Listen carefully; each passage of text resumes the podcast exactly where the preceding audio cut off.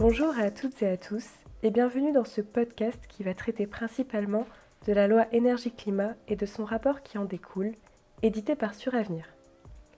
La finance durable, cela veut parfois tout et rien dire. À Suravenir, nous sommes en phase avec la définition de l'Observatoire de la finance durable.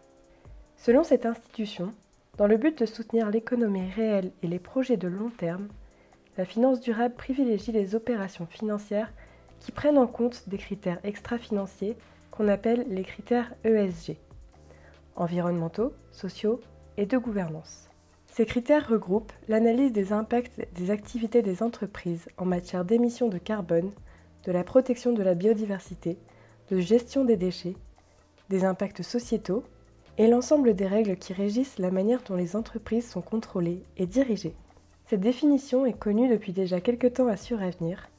Pour autant, il est important de savoir sans cesse se remettre en question et adopter de nouvelles pratiques afin de contribuer à une économie en harmonie avec les enjeux du développement durable.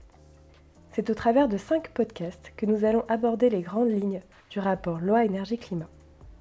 La loi énergie-climat a été publiée au journal officiel du 9 novembre 2019. Elle vise à répondre à l'urgence écologique et l'urgence climatique en inscrivant l'objectif de neutralité carbone en 2050 dans la loi, conformément à l'accord de Paris signé en 2015 lors de la COP21. Le texte fixe le cadre, les ambitions et la cible de la politique climatique nationale. Bonjour Hervé. Bonjour Orlène. Vous êtes responsable du département investissement et finances durables de Suravenir. Pouvez-vous nous décrire en quoi consiste votre poste? Notre rôle est de piloter la gestion des actifs de suravenir en prenant en compte les équilibres de bilan à long terme et en fixant un cadre d'investissement qui permette de bien maîtriser les risques de marché. Et depuis plusieurs années, nous enrichissons ce cadre d'investissement en prenant en compte les risques et les opportunités extra-financières. Il est essentiel de construire une gestion globale qui intègre les dimensions financières et extra-financières de manière cohérente. À propos désormais de la loi énergie-climat, pouvez-vous nous en dire plus sur l'importance d'être un assureur responsable? Être une entreprise citoyenne et un assureur responsable, c'est accorder une place importante aux impacts environnementaux et sociaux dans nos décisions d'investissement, car ils contribuent à la performance globale de nos placements. Aujourd'hui, un grand nombre de Français déclarent partager ces préoccupations.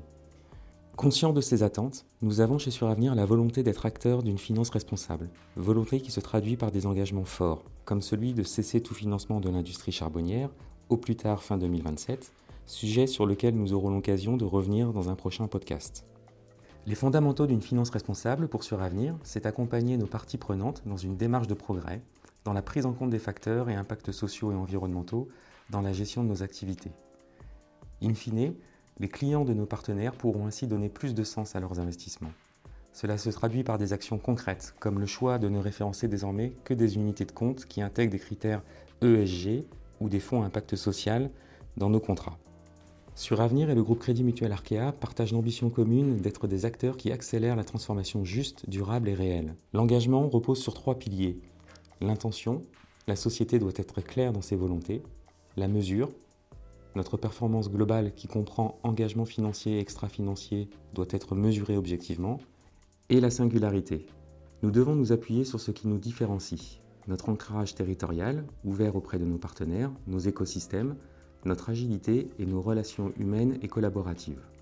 Sur Avenir, assureurs, investisseurs et entreprises engagées prend donc d'importantes mesures pour continuer d'agir rapidement et de façon durable pour l'environnement. Et aujourd'hui, nous sommes là pour parler du rapport Loi énergie-climat. Pouvez-vous nous en dire un peu plus sur ce document? Présenté sous un format inédit, ce rapport est rédigé dans le cadre de l'application de l'article 29 de la loi énergie-climat qui demande aux compagnies d'assurance de mettre à disposition de leurs souscripteurs et du public un document retraçant leur politique sur la prise en compte de leur stratégie d'investissement des critères ESG, environnement, sociaux et gouvernance. Ce document permet aussi de montrer concrètement les moyens et la stratégie mise en œuvre pour contribuer à la transition énergétique et écologique. Conformément aux dispositions réglementaires, il vient remplacer le rapport article 173 de la loi de transition énergétique pour la croissance verte, précédemment publié par Suravenir. Ce document est disponible dans sa version intégrale sur le site de Suravenir. Nous avons essayé tout au long du rapport d'illustrer nos actions d'exemples concrets qui ont un impact sur la gestion des actifs de la société. Merci Hervé. Rendez-vous dans le prochain podcast pour aborder le sujet de la force du collectif. À très bientôt!